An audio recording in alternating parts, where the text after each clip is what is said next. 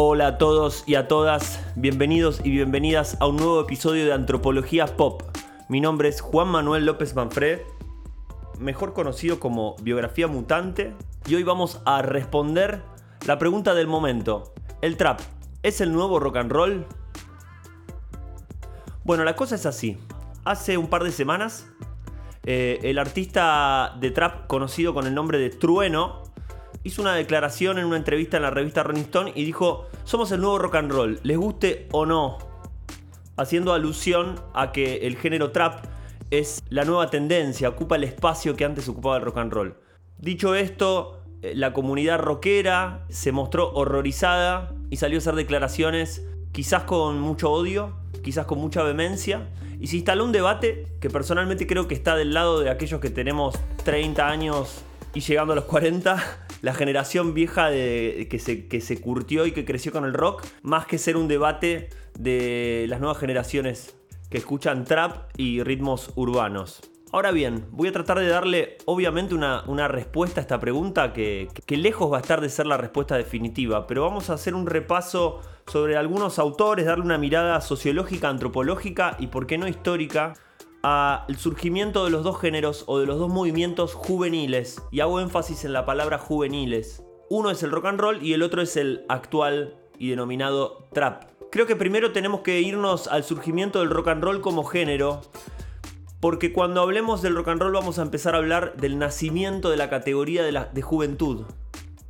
Los jóvenes aparecen en el mundo como una categoría de consumo y como una categoría de identidad. Vayámonos a los años 50, sobre todo en Estados Unidos y en Inglaterra.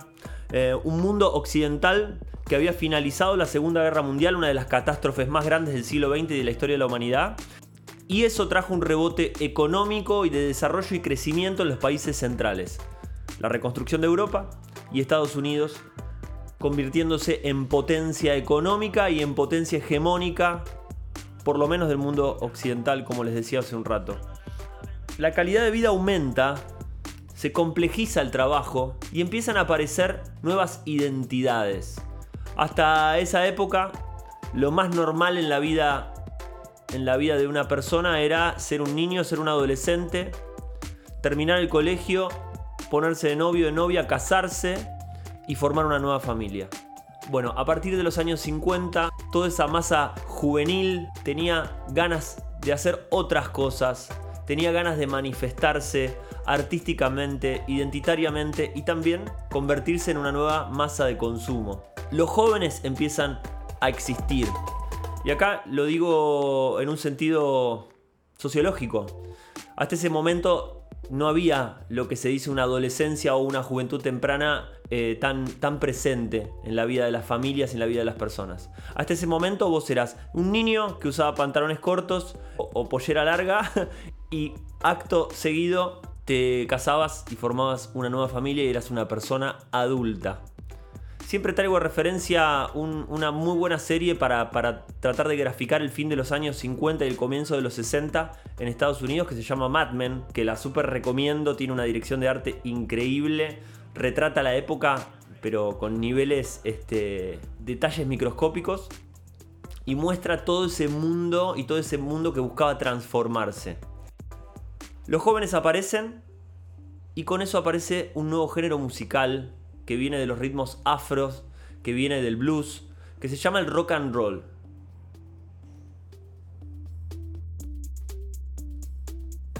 Antes de seguir les propongo que hagamos un stop y traigamos una autora clave de la antropología para pensar las franjas etarias de la vida y sobre todo la adolescencia.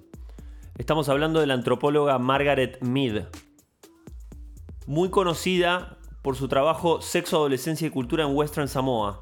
Si bien es una obra que la escribió en los años 20, empezó a tener mucho auge en la década de los 50 y los 60. Les diría que es un libro que oscila entre, entre ser criticado por, por inmoral, por traer la idea de sexualidad y diversidad eh, en una etapa que se piensa prístina de la vida, y también con cierto desvelo intelectual y académico, porque este libro animaba a pensar Occidente como otro mundo posible. Un poco lo que tiene la antropología estudiando otras culturas es mostrarnos a, nosotros, las personas occidentales, a las sociedades occidentales, que otros mundos son posibles. Hay otras formas de vivir y lo que hace el mundo occidental no es la norma, no es lo natural, entre comillas.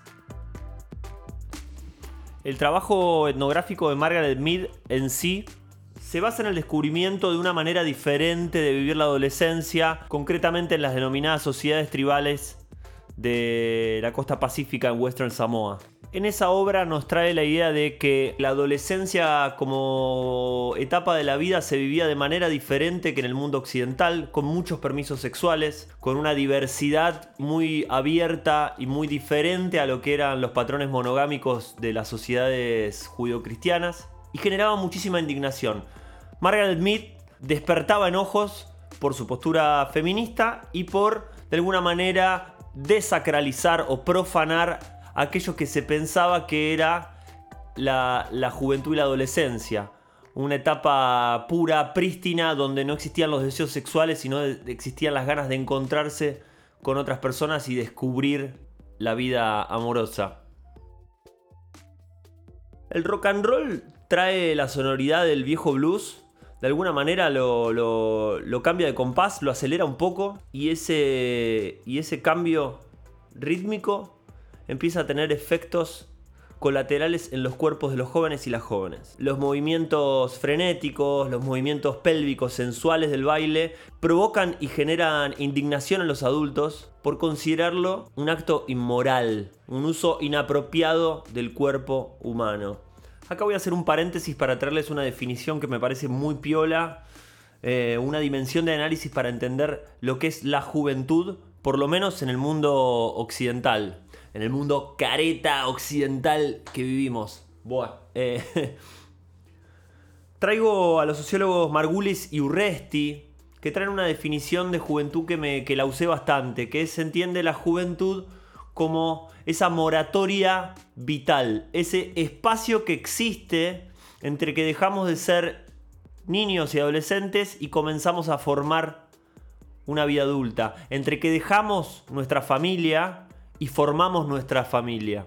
No sé si me explico. Jóvenes es ese tiempo disponible que tenemos de energía, no solo biológica, sino de energía disponible en la vida social, en el cual nos vamos de las casas de nuestros padres, nos formamos como individuos, tratamos de construirnos a partir, en la medida que podemos, de nuestros deseos, estudiar lo que queremos, trabajar o conseguir trabajo de lo que nos gusta o de lo que creemos que somos buenos. Tratamos de descubrirnos en las relaciones sociales con nuestros amigos, amigas, nuestras parejas.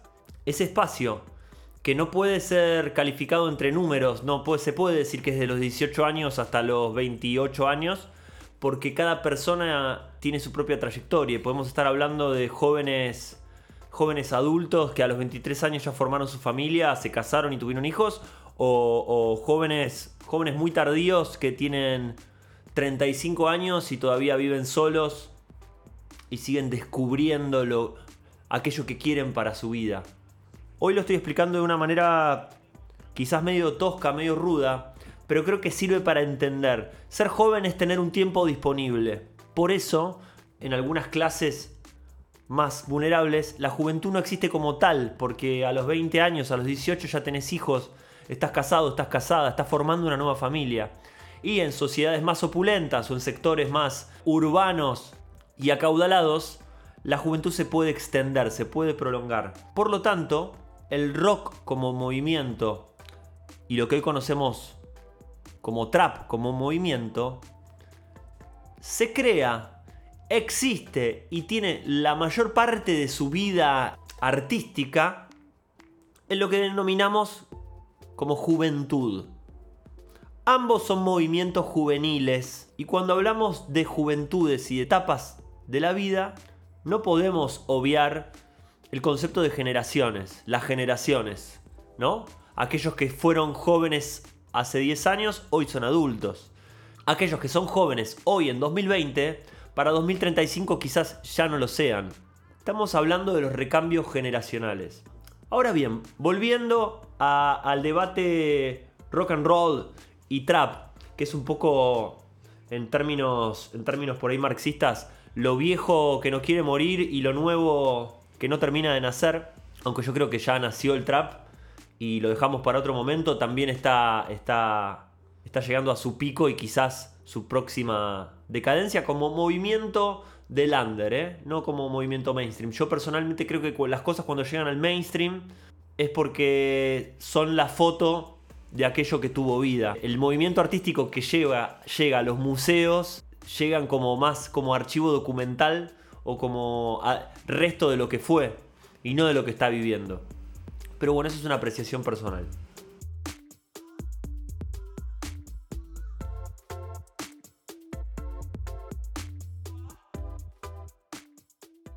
Volviendo a los recambios generacionales, quiero ir primero al rock and roll, que empezamos a hablar de eso, y después me voy a meter un poco con el trap, entender el surgimiento y de qué está hablando esta generación a través del trap, del reggaetón, de los denominados ritmos urbanos. El rock and roll en su contexto, a partir de los años 50, tenemos que pensarlo como una declaración de independencia de los jóvenes del mundo adulto. A su vez, esto fue utilizado por el mundo adulto como un patrón de conducta de consumo para seguir expandiendo lo que denominamos la era del comercio, la era del crecimiento económico en Occidente a través de la compra y venta de servicios. Los jóvenes empezaban a tener una identidad y con esa identidad iban a empezar a tener patrones de consumo propios. Uno de ellos fue la música. Y el rock and roll se llevó puesto, por decir de alguna manera, al blues, al jazz, y a otros géneros. Recordemos acá como detalle al, historiador Eric Hobsbawm que decía en su, en su libro Breve Historia del siglo XX que si no hubiera sido por el auge del rock and roll, el nuevo género que hubiera conquistado el mundo hubiera sido el jazz. Rápidamente dejamos los años 50 y comienza la década de los 60 y empieza lo que se denomina como la revolución la revolución del individuo, la expansión de la conciencia, la expansión de la mente, el rock and roll como movimiento empieza a proponer una forma de rebelarse ante el mundo tradicional, ante la familia tradicional, ante los patrones de vida que hay que seguir sin cuestionar. Obviamente toda la historia que sigue la conocemos, los Rolling Stones, los Beatles, eh, el nacimiento de la psicodelia, el movimiento hippie, la rebelión contra Vietnam. El rock and roll como movimiento se empieza a convertir en algo global. Y poco a poco, en todos los países, empiezan a florecer los pequeños personajes y figuras que van a encarnar el rock en sus regiones.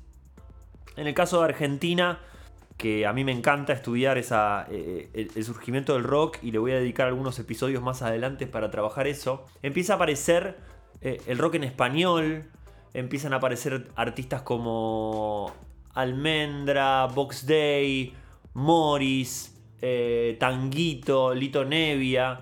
Empiezan a traducir todo ese espíritu de bohemia que existía afuera con los propios patrones locales de lo que era Argentina y la cultura del Río de la Plata.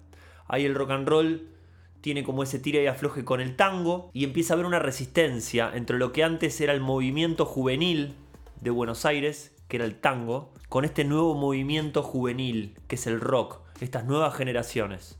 La puja entre el tango y el rock se manifiesta no, no muy enfáticamente, pero sí hay como momentos ahí para fines de la década de los 70 y principios de los 80, por ejemplo, Astor Piazzolla enojándose con Charlie García o Fito Páez y después reconciliándose. Digamos que es una cosa anecdótica. En lo que sí quiero detenerme es algo que ocurre una década después, en la década de los 70. Y no deja de sorprenderme, por decirlo de alguna manera, las pocas veces que dos movimientos que transcurren en paralelo logran conectarse. Decirlo de esta manera, las pocas veces que se tocan la cultura hip hop con la cultura del rock.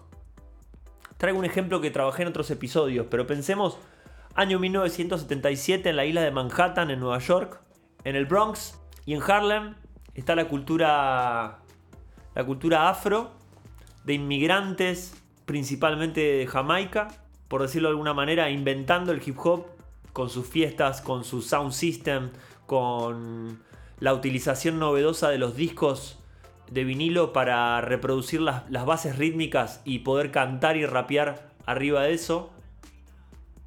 Y en la zona sur de la isla, en el village, eh, el surgimiento del punk, con lugares icónicos como el CBGB, con la cultura de los jóvenes eh, blancos y blancas que se manifestaban a través del punk rock y lo que es el post-punk. Pensemos por ejemplo en Los Ramones, banda icónica del punk que se formó en el CBGB, en ese reducto que estaba ahí en la zona sur de Manhattan. Cuatro jóvenes del barrio de Queens, que era un barrio principalmente de inmigrantes italianos, que cruzan el río, cruzan la costa para ir a tocar al CBGB. Y en esa misma isla, 5 o 6 kilómetros más arriba, está ocurriendo la explosión del hip hop.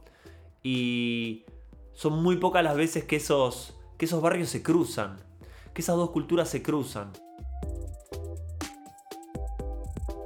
Que podemos pensarlos como los orígenes, ¿no? De, de, de la cultura rock que se está enojando hoy, 50, 60 años después, con el trap, que también es en cierto sentido hijo, hije de la cultura hip hop que tiene por lo menos 40 años en el mundo. Primero les traigo a un autor que habla sobre el rock, se llama Claude Chastagner, los pronuncio así en castellano. El libro se llama De la cultura rock. Trabaja con ciertas genealogías o ciertos elementos icónicos que hacen a la cultura rock diferente de otras culturas. Y el otro libro que les traigo, que les recomiendo para leer, es Generación Hip Hop, de Jeff Chang, eh, que narra como muy bien sociológicamente el surgimiento del hip hop y lo antecesor del hip hop que tiene que ver con eh, la música y los movimientos políticos que había en, en, Jamaica en la década de los 60 y los 70, que de alguna forma, por decirlo así, todo ese, ese bardo, ese quilombo político de una isla independizándose del Reino Unido se traduce a la música, se traduce a las tensiones sociales y al desarrollo del reggae y al desarrollo del sound system, de la música que tiene como dispositivo el disco de vinilo para hacer sonar una fiesta y poder hablar y poder este, rapear arriba de eso. Con lo cual nos hace pensar este libro nos hace encontrarnos con las raíces colonialistas, por decirlo, o coloniales del hip hop, ¿no? Estamos hablando de una isla, Jamaica, que se independiza del Reino Unido, que en sus tensiones sociales genera un movimiento musical muy potente. Donde tenemos por un lado a Bob Marley y todo el reggae como un exponente de eso que se importa mundialmente. Y ahí sí el reggae se toca con el rock, en el sentido que hay bandas, que hay instrumentos, que hay músicos del rock que admiran a Bob Marley como, como músico y como ícono, por decirlo de alguna manera, de la rebelión o de la paz mundial. Y por otro lado, el hip hop. Eh, DJ Cool Herc, que es al que se le atribuye el, invento del rap. Es un inmigrante jamaiquino que se va, que se va a Manhattan y lleva un poco la cultura del sound system. Entonces tenemos ahí como un punto convergente muy interesante para pensar ahora los recambios generacionales entre la cultura rock y el trap. ¿Por qué? Porque tenemos al rock como movimiento que en cierto sentido toma elementos de la música afro, del blues, de los esclavos traídos de África a América, es decir, del colonialismo, y la cultura hip hop, que también es consecuencia no solamente del colonialismo, norteamericanos, sino de, también de las olas migratorias, producto de procesos decolonialistas entre la isla de Jamaica, la isla de Bahamas y otras islas del Caribe con el Reino Unido. La diferencia principal la dice Claude Chastanier, que es que el rock en el fondo es el movimiento de rebeldía es una declaración del enojo del hombre blanco subalterno. Es el enojo del principalmente del chico blanco que se siente diferente, que se siente oprimido, que no quiere vivir bajo las reglas de los hombres blancos adultos. Entonces el rock nace mal, como dice ese chiste que es pésimo, que el rock nació mal, para decir que el rock nacional, nace como el enojo subalterno que existe dentro de una clase dominante. Lo que pasa con el hip hop es diferente, porque el hip hop nunca dejó de ser algo propio de la cultura afro. Y con esto ahora sí, podemos como después de hacer todo este viaje histórico, podemos volver a, la semana pasada, a julio, julio de 2020, eh, y pensar las declaraciones del joven Trueno diciendo, Woz y yo somos el nuevo rock and roll, se la tienen que bancar. Y ahora sí quiero tratar de responder la pregunta, ¿el rock and roll? La pregunta, ¿el trap es el nuevo rock and roll? Obviamente conviven las dos respuestas, sí y no. Sí, por una cuestión de recambio generacional. Las nuevas generaciones coparon el mercado, coparon el mainstream, como hacía años que un género no copaba el mainstream, por lo menos en Latinoamérica, y porque les guste o no, ese lugar de expresión juvenil existe y genera identificación. Y si genera identificación también genera consumo. Y no por una cuestión de que el rock fue y será el primer movimiento juvenil. Porque surgió a la par que surgió la categoría de juventud en el mundo occidental. O sea, los primeros jóvenes fueron rockeros y rockeras. Hay que darle un pensamiento a esto o en clave Argentina también. Argentina tiene una cultura rock muy fuerte y probablemente los padres de los traperos y traperas de hoy en día escuchaban rock, a excepción de Trueno, que tengo entendido eh, que su papá era rapero también. Pero tenemos otra, otra raíz, acá el hip hop entra desde otro lado, entra en los 90, eh, entra un poco de la mano de, de, la mano de los, del grupo Ilya Kuriaki y de algunas relecturas que hacen de, la música y de la cultura afro que está pasando afuera de Argentina. Y también de movimientos más afines de los 90 y principios de los 2000 eh, muy, muy under, muy subalternos, te diría geolocalizados en el conurbano bonaerense, como pueden ser Sindicato Argentino de Hip Hop, o artistas que fueron perdurando en el tiempo, hoy el famoso conocido Malajunta, este, Malajunta Malandro y demás es hip hoperos de esa vieja escuela. Podemos decir de alguna manera, por cuestiones más geográficas, en la disposición del territorio bonaerense, que el hip hop ha estado más cerca de la cumbia a fines de los 90 que del rock. Pero no sé, es una hipótesis que podríamos ahondar. En otro momento, claro. Y a partir de esto, es interesantísimo pensar cómo aparece el trap. El filósofo español Ernesto Castro publicó un libro el año pasado que se llama El Trap, Filosofía Millennial para la Crisis en España. A través de este libro busca como pensar filosóficamente el surgimiento del trap como género puntual en lo que fue España. Y le atribuye un origen que tiene que ver con la crisis financiera mundial de 2008, que en el caso puntual de España generó una desocupación masiva. Los famosos hijos e hijas del paro. La diferencia de, de España quizás con Argentina es que los subsidios de desempleo que se daban en España alcanzaban para vivir un poco más que lo que alcanzan nuestros subsidios en Argentina. Acá hay un sistema de protección social que es bastante amplio, pero aún así creo que a veces es poco. A veces alcanza poco para el día a día o para sostener la estructura de una familia para que pueda desarrollarse en el tiempo y puedan ir sus hijos a los colegios y educarse y etc. En España, el famoso paro, el famoso desempleo, dice Ernesto Castro, de alguna manera produjo una generación que se la pasaba en la calle, que no tenía otra cosa que hacer, una generación donde el aburrimiento y el hastío ponderaban y la idea de no, no futuro, al igual que el punk rock, se instalaba en la mente de todos esos jóvenes. En ese contexto surge el trap como movimiento. En Argentina surge principalmente por lo que se le denomina las riñas de gallo, las batallas de rap que empezaron a ser principalmente gestionadas por los que hoy son los artistas ICA y Duki.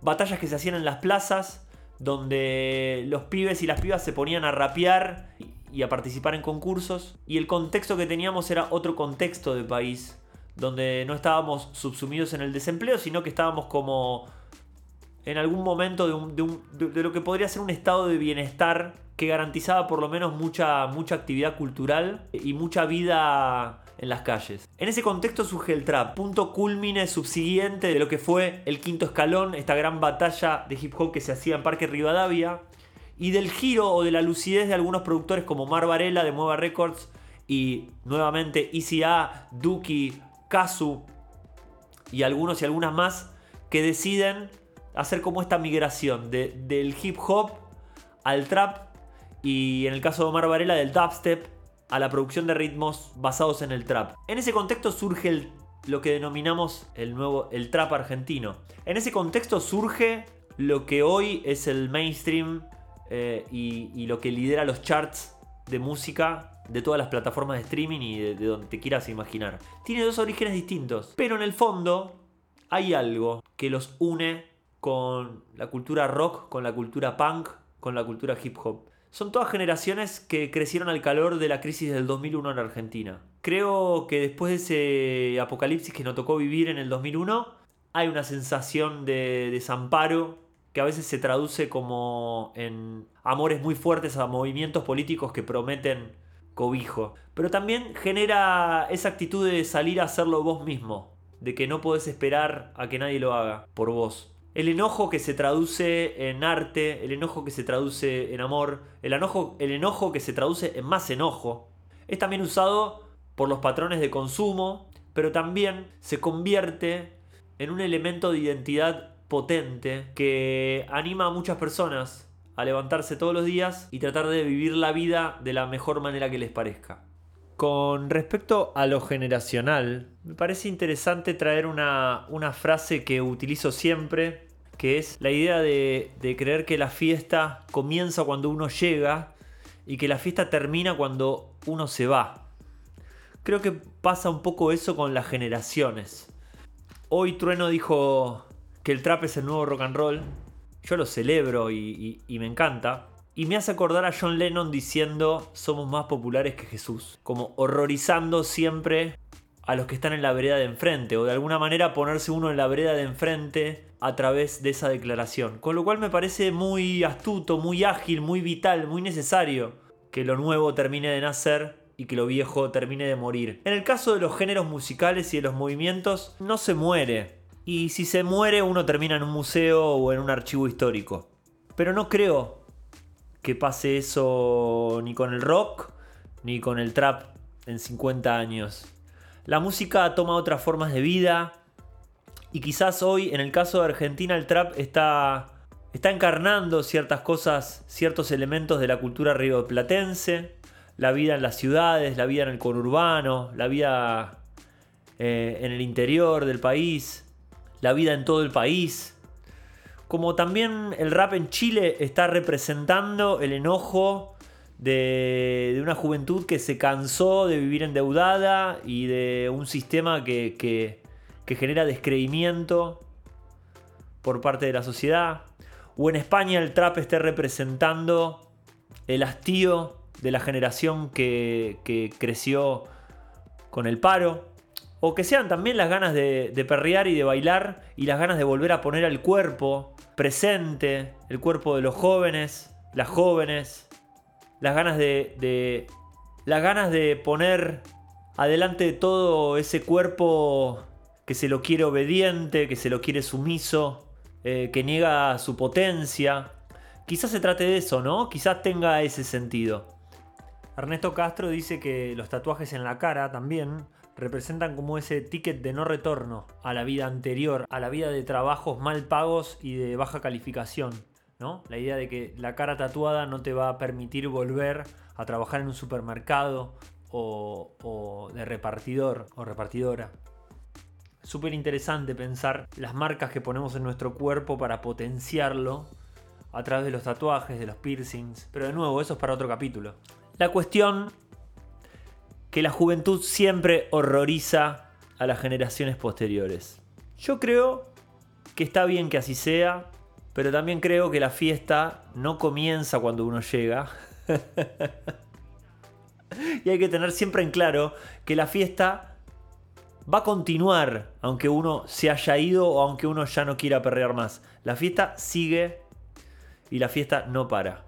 Escúchame, si te gustó lo que escuchaste hasta acá, te pido que me sigas en mis redes sociales, Biografía Mutante en Instagram y Soy una Biografía en Twitter, para que sigamos en contacto, para que me digas qué te pareció el episodio, qué te parecen los otros episodios. Me encanta tener feedback con la gente y entablar diálogos.